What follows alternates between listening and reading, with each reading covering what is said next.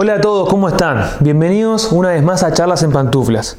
En el día de hoy estaremos cerrando la primera temporada. No te preocupes, sé feliz. Pero hoy no me va a tocar hablar a mí. Estoy sumamente contento porque hoy voy a tener a un invitado de lujo. En el día de hoy va a estar compartiendo con ustedes mi padre un mensaje alentador y de esperanza para cada uno de ustedes. Así que, sin más, les dejo con mi padre que él va a estar compartiendo el último capítulo de la temporada. No te preocupes, sé feliz. Papá, adelante. Hola, ¿cómo están? Quiero continuar con, la charla que, que empezó Julio y darle el cierre a este tema que él ha titulado No te preocupes, sé feliz. Y antes de comenzar, quiero darle gracias a Julio por la oportunidad de, poder participar con él en este tema tan importante. Quiero comenzar a, leer un pasaje bíblico que se encuentra en Mateo capítulo 7, verso 11, que nos dice lo siguiente. Pues si vosotros, siendo padres, sabéis dar buenas dádivas a vuestros hijos, ¿cuánto más vuestro Padre que está en los cielos dará cosas buenas a los que le piden? En este pasaje nosotros podemos ver que se revela la doble naturaleza de la paternidad, la que es natural o biológica, que surge como resultado de la unión íntima entre el esposo y la esposa, por medio de la cual se engendran hijos, y la paternidad espiritual que se relaciona íntimamente con Dios, es decir, hablamos de la paternidad del hombre y la paternidad de Dios. Si hablamos de estas dos características de la paternidad, tenemos que decir qué es la paternidad y decimos que es un continuo estado de ser padre. Esto implica que hay una progresión continua en la paternidad, de tal manera que si no hay esa, progresión continua, el padre deja de ser padre, porque en la Biblia todo está basado en la continuidad de algo. Dios delegó en los padres biológicos la tarea de preparar el corazón y la mente de sus hijos, instruyéndolos en la disciplina y en el temor de Dios. Sintéticamente entonces podemos decir que la responsabilidad del hombre como padre es la de proveer y satisfacer las necesidades físicas, emocionales y espirituales de sus hijos.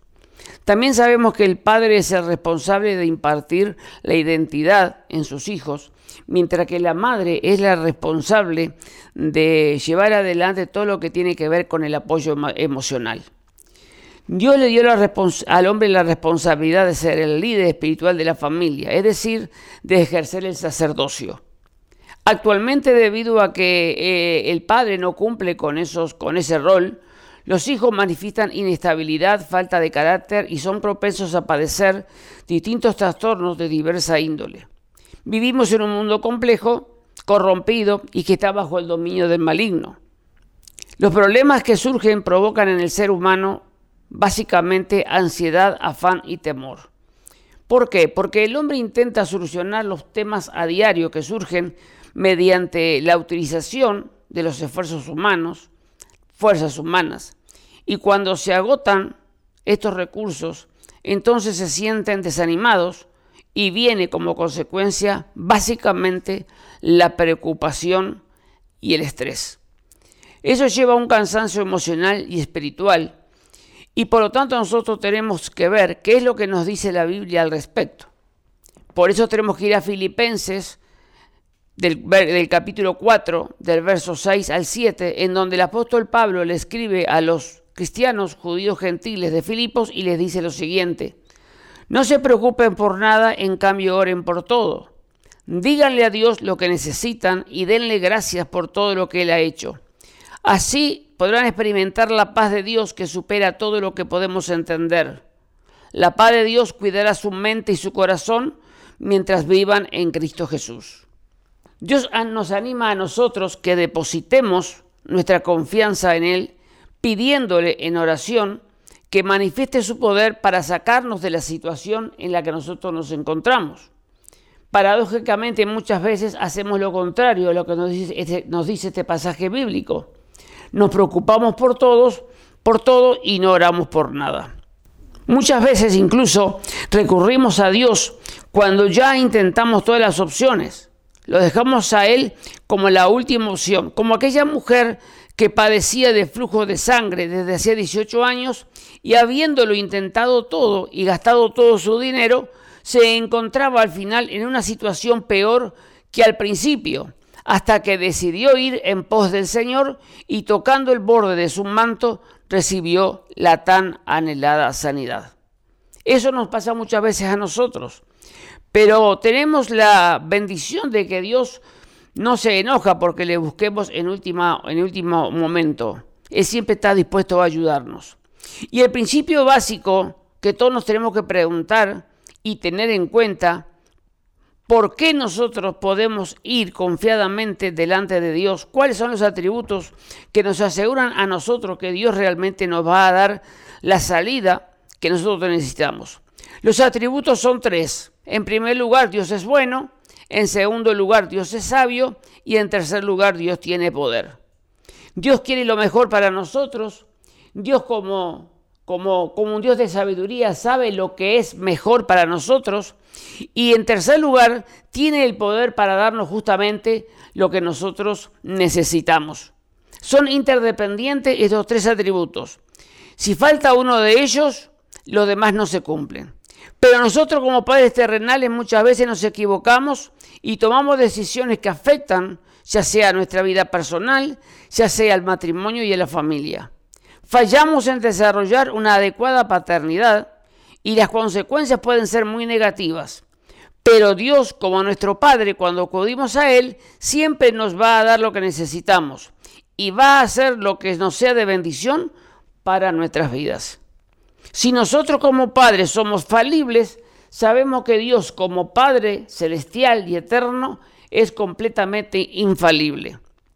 Solo tenemos que por medio de la fe confiar en Él, no preocuparnos y orar por lo que necesitamos. Él nos invita en Mateo 11, 28, 30. Todos conocemos este pasaje. Él dice lo siguiente, palabra de Cristo Jesús. Venid a mí todos los que están trabajados y cargados, que yo los haré descansar. Llevad mi yugo sobre vosotros y aprended de mí, que soy manso y humilde de corazón, y hallarán descanso para vuestras almas. Porque mi yugo es fácil y ligera mi carga. Resumiendo entonces, podemos decir que en estos tiempos difíciles, que complicados por esta pandemia, pero más allá de la pandemia, siempre vamos a haber problemas que resolver, nos generan dos tipos de problemas, preocupación y ansiedad. Y Jesucristo nos dice en este pasaje de Mateo 11, 28, 30, nos dice que Él está dispuesto a ayudarnos. La invitación ya fue enviada por nuestro amado Padre. Venid a mí todos los que están trabajados y cargados, que yo los haré descansar. Depende de cada uno de nosotros si aceptamos o no la invitación. La paz que todos nosotros anhelamos, la podemos conseguir si vamos a los pies de Cristo, nos rendimos delante de Él y aceptamos realmente la invitación de que Él nos hará descansar. Papá, muchas gracias por este mensaje y gracias a todos ustedes que nos estuvieron siguiendo a lo largo de esta primera temporada de No te preocupes, sé feliz. Si les gustaron los videos, si les parecieron que fueron de bendición para ustedes, les invito a que le puedan dar me gusta a las redes sociales, suscribirse al canal, pero además puedan compartirlo con otras personas. En breve se vendrá más contenido y charlas con más compañeros y amigos de la casa. Muchas gracias por todo.